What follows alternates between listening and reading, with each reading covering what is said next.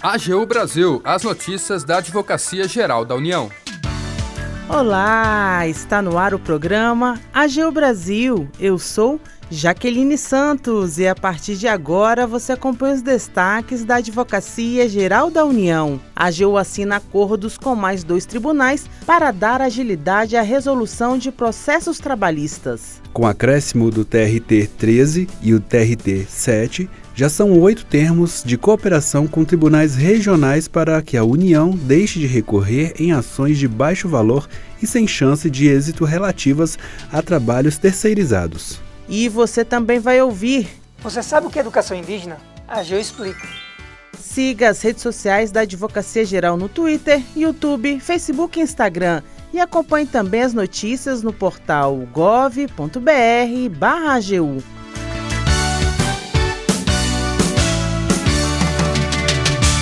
A AGU assina acordos com mais dois tribunais para dar agilidade à resolução de processos trabalhistas. Informações com o repórter Wesley McAllister. Os acordos foram celebrados com o Tribunal Regional do Trabalho da 13ª Região, localizado na Paraíba, e o Tribunal Regional do Trabalho da 7ª Região, no Ceará. O objetivo é dar mais celeridade na resolução de processos trabalhistas.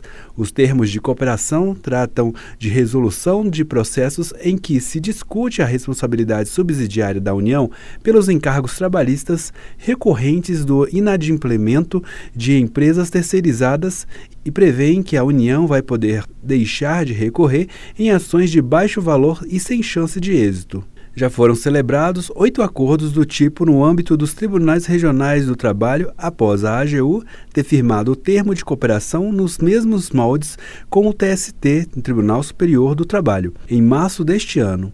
O acordo com o TST passou a ser replicado nas instâncias regionais. A AGU já possui termos de cooperação firmados com os TRTs da primeira, quarta, quinta, nona, décima quinta e décima sétima regiões.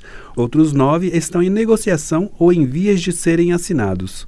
A cooperação com a Justiça do Trabalho tem o objetivo de reduzir a litigiosidade e privilegiar o princípio da economicidade, abrangendo casos em que o custo de continuar o litígio supera o do pagamento pleiteado, em especial se for considerada a incidência de juros e correção.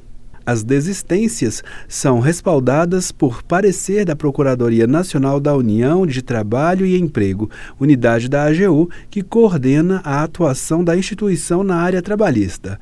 Mais detalhes no site da AGU, da Advocacia Geral da União, Wesley McAllister.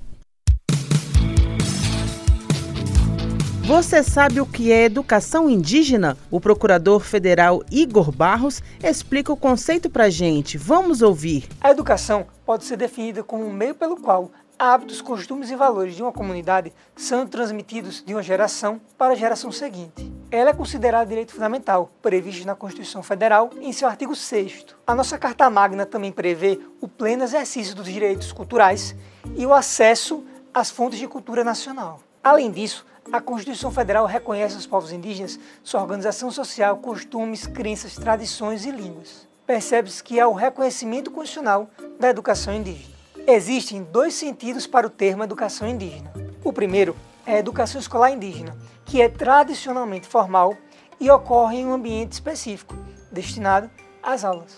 Há a figura do professor, conteúdo programático e processo avaliativo. Atualmente, ela é intercultural, comunitária e bilíngue, pois considera tanto português quanto as línguas indígenas. De outro lado, temos a educação indígena propriamente dita. Ela se caracteriza por ser informal, isso é, fruto do repasse tradicional de saberes e do próprio processo de socialização. Também se insere nesse conceito as oficinas realizadas por ONGs e a educação no seio do movimento social indígena, decorrentes da observação e convivência. A educação indígena pode trazer tanto conteúdos e elementos típicos de cada etnia, quanto da sociedade envolvente. O objetivo é promover uma formação técnica que consolide o sentimento de pertencimento e a perpetuação do elemento cultural específico. Assim como a educação indígena, o ensino da história e da cultura dos povos originários tem previsão no Plano Nacional de Educação e na Lei de Diretrizes e Bases de Educação. Isso significa que as escolas de ensino fundamental e médio de todo o Brasil deve inserir no seu currículo temas relacionados à cultura indígena. Essas diretrizes são fixadas no âmbito da União, mas existe uma gestão associada junto a estados e municípios. O AGU Brasil fica por aqui.